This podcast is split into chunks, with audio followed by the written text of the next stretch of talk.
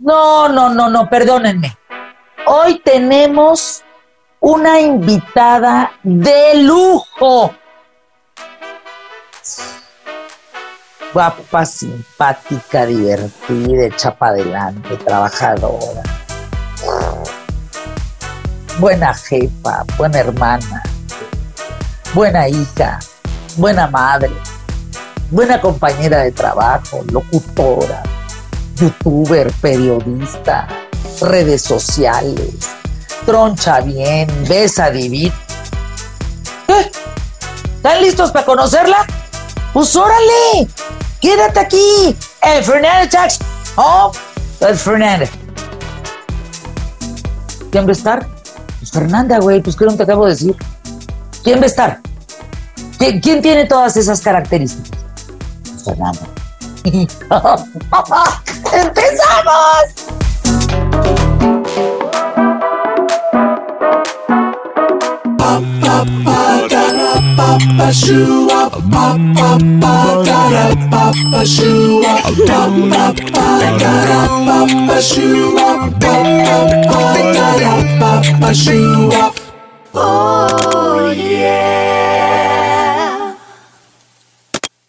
Entonces, ¿qué, qué vamos a hacer? Pues te vamos a entrevistar, Fer. No. No, ¿cómo crees? Fer, ¿cómo te has sentido en tu acercamiento a Internet a través de YouTube? Ay, poca madre. ¿Qué es lo que más te ha llamado la atención? Lo difícil que es.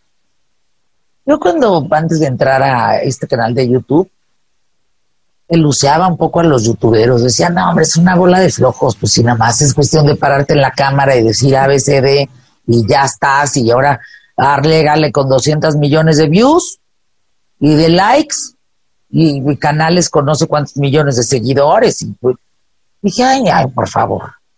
¿Qué? Uf, dificilísimo. Yo me acuerdo que del suscriptor 1 al 25 mil fue un suplicio, porque la competencia es inmensa. Y luego, unos les iba muy bien, otros no les iba tan bien.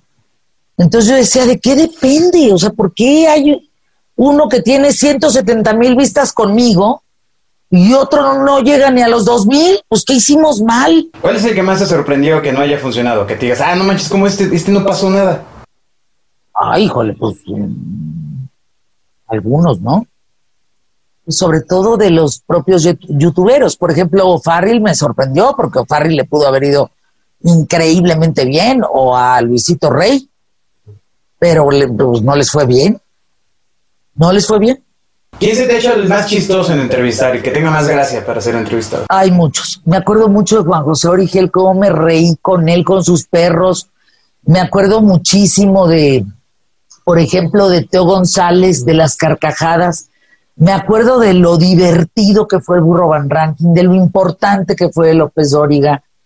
La verdad es que ha sido un recorrido por muchísimas casas. Van 100 programas, es una locura. Oye, pero luego del de Origel salió todo este tema con Ah, de Erika lo- Buenfil. Claro, lo de Erika Buenfil, por supuesto. Porque yo dije, le dije, oye, ¿qué pasó? No sé qué, cómo salió lo del TikTok de Erika. Y él como que dijo, pues no sé por qué se enojó tanto, si yo no dije tanta cosa, en fin. Y luego entrevisto a Erika y le digo, oye, por cierto, Origel estuvo aquí en Fernanda Talks. Y entonces, pues, está diciendo que, que, que pues la verdad está, pues no era para tanto. Y púchate, Erika se va como hilo de media con toda la razón en ese momento a decirle yo no lo voy a disculpar, es un tal por cual, y Marta Figueroa, y se armó un zafarrancho que estuvimos en todos los medios en México, y que agradezco algo, ¿eh? porque todos los medios tomaron la nota, y ninguno se brincó el que esto había sucedido en Fernanda Talks Home. Entonces, eso creo que al cabo, pues es un reconocimiento a mi trabajo, ¿no? ¿Qué sentiste de entrar a YouTube y darte cuenta del impacto que tiene, que es inmediato, a diferencia de otros medios? No, no, impresión. Es otro mundo. Además, es el único mundo orgánico. Es el único mundo en donde tú no puedes ni pautar, ni meterle dinero, ni, ni madre. Pues es el único lugar en donde si te va bien, te va bien, si no, estás luego, luego. ¿Y no te daba un poco de miedo al principio no encontrarte con los quetaleros en YouTube? Sí, es que tenía miedo de todo, pero tenía más miedo de envejecer. Tenía más miedo de estar empolvado. Tenía más miedo de quedarme estancado.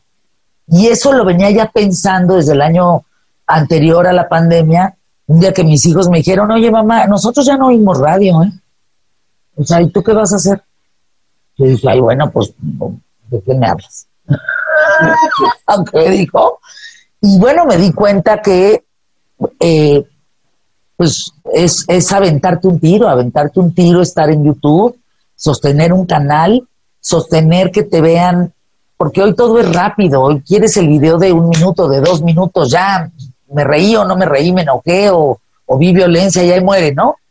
Pero, o sea, el sostenimiento era de 10, 12 minutos en cada uno de los programas que presentábamos. Entonces, la verdad es que los, cuando vi el primer Felicidades de YouTube que dice, Congratulations, dije, no, qué barbaridad. O sea, sí estoy explorando un medio a treinta y tantos años de trabajar en medios de comunicación que no conocía absolutamente nada y que no hubiera podido lograr sin Alberto Cruz, sin Alexis Castro y sin Juan Carlos Borges. O sea, no hubiera podido.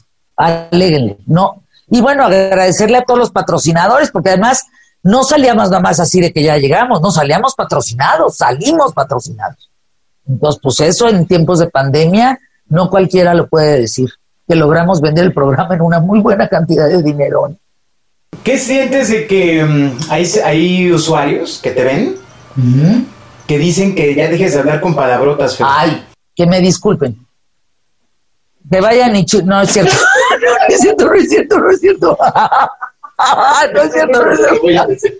Disculpen por lo que les voy... No, a ver, es mi forma de ser. Eh, no, no ofendo a nadie y si ofendo, pues discúlpenme, pero es, eh, pues, pues, ¿qué hago?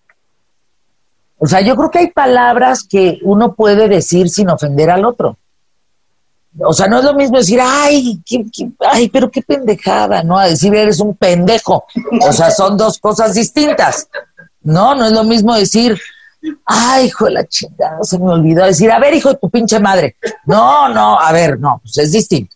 Yo digo, perdón, perdón, ya me callo, ya, ya, porque yo he leído que hay señoras que se enojan y que soy bien grosera y que los niños, y que, pero la verdad es que pues yo toda mi vida no, norteña, ¿qué les digo? Yo he hablado así, pues. Otra de las quejas recurrentes es que interrumpes mucho a tus invitados, Fer. ah, sí, sí, sí, sí, porque hay poco tiempo. O sea, sí, hay poco tiempo. O sea, si yo tengo 12 minutos, este tamañito de tiempo, para sacarle lo mejor al otro, y me está hablando pura pendejada, no, pues, pues, pues órale, o sea, lo que te truje chencha. Entonces cambio la pregunta o le digo, sí, órale, pero ¿y luego qué pasó con esto? El tiempo vale oro en estos canales y en estos medios, así es que si tú no aprovechas el tiempo porque te dejas ir, bueno, me ha pasado con entrevistados aquí en Fernanda Talks.com que se fueron como hilo de media o que la pandemia los tenía muy enojadas o muy enojados y fueron un suplicio a la hora de la entrevista y, bueno, ¿cómo te sientes? Bien. ¿Y qué de, mal? Y, o sea, ay, oye, no, no, no, pues espérate. ¿Hay entrevistas que no salieron? ¿Que recuerdes? sí, algunas, no me acuerdo cuáles. no, no. Hubo una que no salió. Sofía Niño de Rivera, y no he podido volverla a hacer porque ella tiene una agenda también súper complicada, pero este, no grabó la chingadera, no grabó. O sea, me había dado una entrevista padrísima y de repente, Sofi, te abrazo. ¡Corte! Y no grabo. Es que te estás metiendo a sus casas. A ver, eh, este programa originalmente se llamaba Fernanda Talks en enero. Y yo iba a agarrar mi celular así, para, por donde yo anduviera, ¿sí me entiendes? Ay, por cierto, mire, está marcando uno de los patrocinadores, ha de querer más tú. Ahorita le hablamos. Pero fíjate, íbamos a, por ejemplo, si yo encontraba a alguien en un aeropuerto o encontraba a alguien en, no sé, en un súper, en un restaurante, pues me lo iba a pescar ahí o me la iba a pescar. Tres, cuatro minutos, grabación, canal de YouTube, fuímonos. Y que cae el COVID. Y entonces pues dijimos Fernanda Talks, pero home. Inmediatamente, gracias a Alberto Cruz, compré el estudio en Amazon, llegó en tres días, me enseñó a montarlo, que aquí les voy a poner el video de cómo lo monto. No, sí tienen que ver eso, porque ahora soy iluminadora, ahora soy maquillista, peinadora, vestuarista, técnica, jalacable, pon luz, o sea, una cosa, no, no. Más periodista, más, no. Entonces, salimos con el Fernanda Talks Home para que pudiéramos hacerlo en las casas. Y la verdad es que increíble, pero pues le pregunto a Alberto y que les diga, los números están, pero calientísimos, enormes. ¿A casa de quién te falta meterte? Me quiero meter a casa de Julio César Chávez, me quiero meter a casa de Sulaimán, me quiero meter a casa de, de, de Broso, de Peña Nieto, encontrar a Lozoya, ir a visitar a, Rosario Robles, pero pues no está en su casa, entonces no, la voy a encontrar. Este, mm, me gustaría, Chabelo, ¿qué les pasa, Chabelo? Me gustaría, hay muchísimos. Y además, ¿saben qué? Me encanta de Fernanda Home, que eso sí lo tengo que decir. Tú encuentras de todos y de todas. O sea, encuentras escritores, intelectuales, youtuberos, cómicos, este, de todos. Y todos, la, cantantes, actrices, actores, Netflix, Amazon, este, TikTok, YouTube, eh, Instagram, eh, tele, radio, prensa, libros, todos los formatos, todos los medios están representados aquí por personas valiosísimas, de todas las edades, de todos los menjurjes, chavos que les puede gustar o chavas de 18 a 24 años hasta de 54 a 60 y tantos. Entonces pasas por todo el abanico en Fernanda Talks Home, que a mí eso me parece un logro increíble a través de un mismo diálogo que me toca a mí. Oye, ¿y algunos ya los conocías desde antes? Casi y, todos. Y a otros los conociste gracias a la entrevista. Sí. Pero, ¿quiénes son de los que te acuerdas que te han sorprendido más porque no esperabas que la entrevista fuera como al final sucedió? Daniel Sosa, por ejemplo, ¿no? Cuando empieza a contar que la mamá lo, lo, lo regaló y lo abandonó, dije, ¿qué, de qué me habla? Y el papá le robó todo. Dije, oye, pero pues puta, lo bueno es que sucede hasta en las mejores familias, ¿no? Ya ves.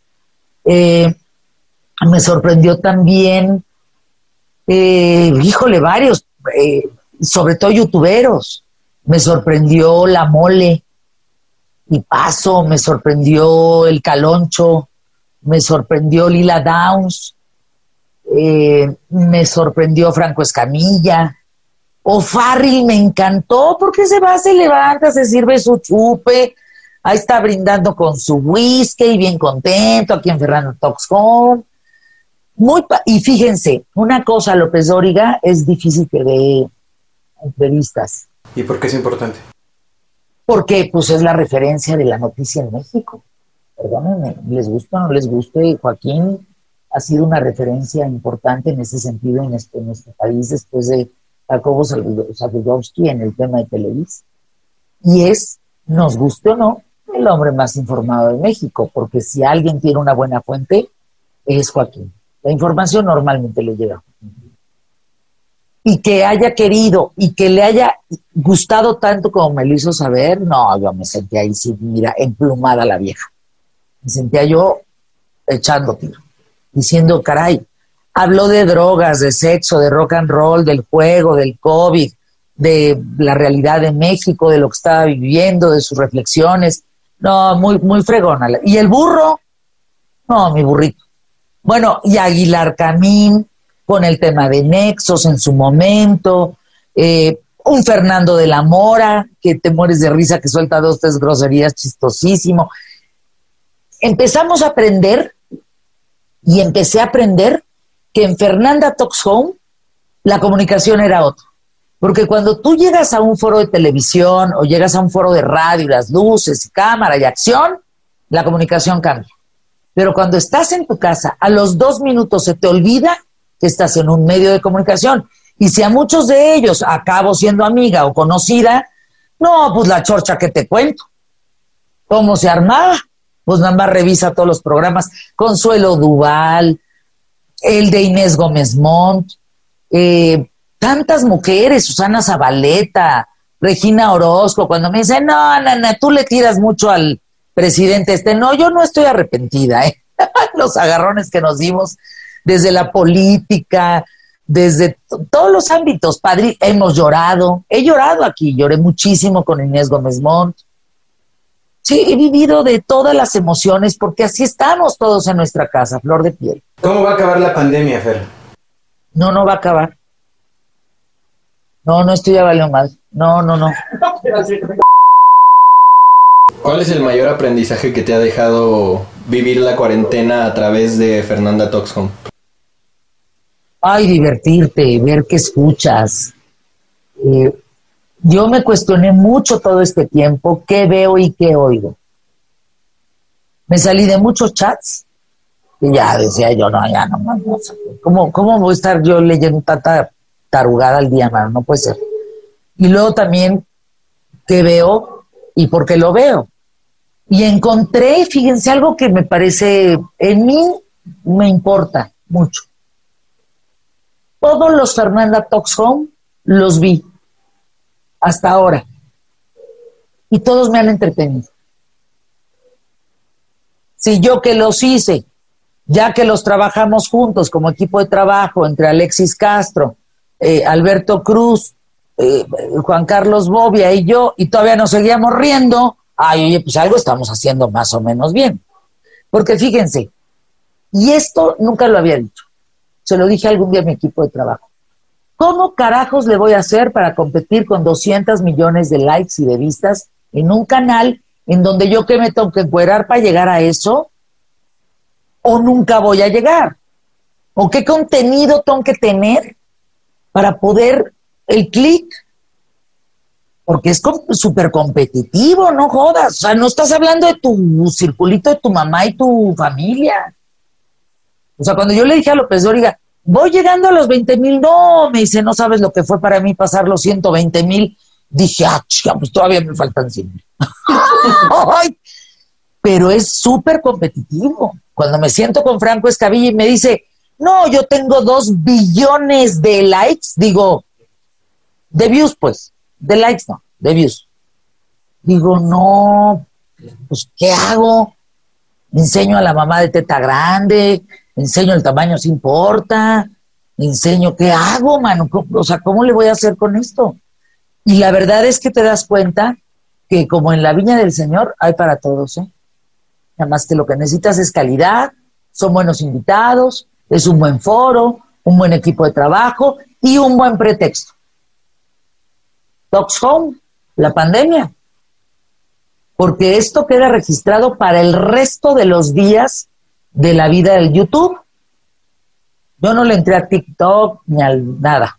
Yo le entré a YouTube diciendo, quiero que quede registrado en YouTube una vieja, que se llama Fernanda Familiar, que se comprometió, grabó más de 100 programas y pasó por la casa de todas estas personalidades con un trabajo bárbaro para platicar con ellos a ver cómo estaba.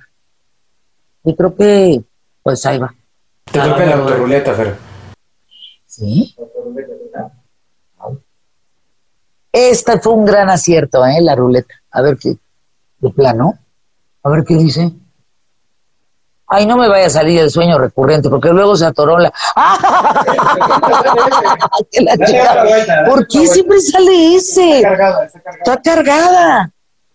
A ver. Hasta donde vuelva a salir el sueño recurrente. Tu ritual de la suerte. Tu ritual de la suerte. Uf. Ay, no, pues bueno, este. Persignarme y pedir tener las palabras correctas, que pueda yo llegar a, mover al otro a sensibilizar al otro, a entretener al otro y que pues pueda lograr por lo menos un entretenimiento dentro de las majaderías y todo este tema, no violento, sino cercano, en confianza.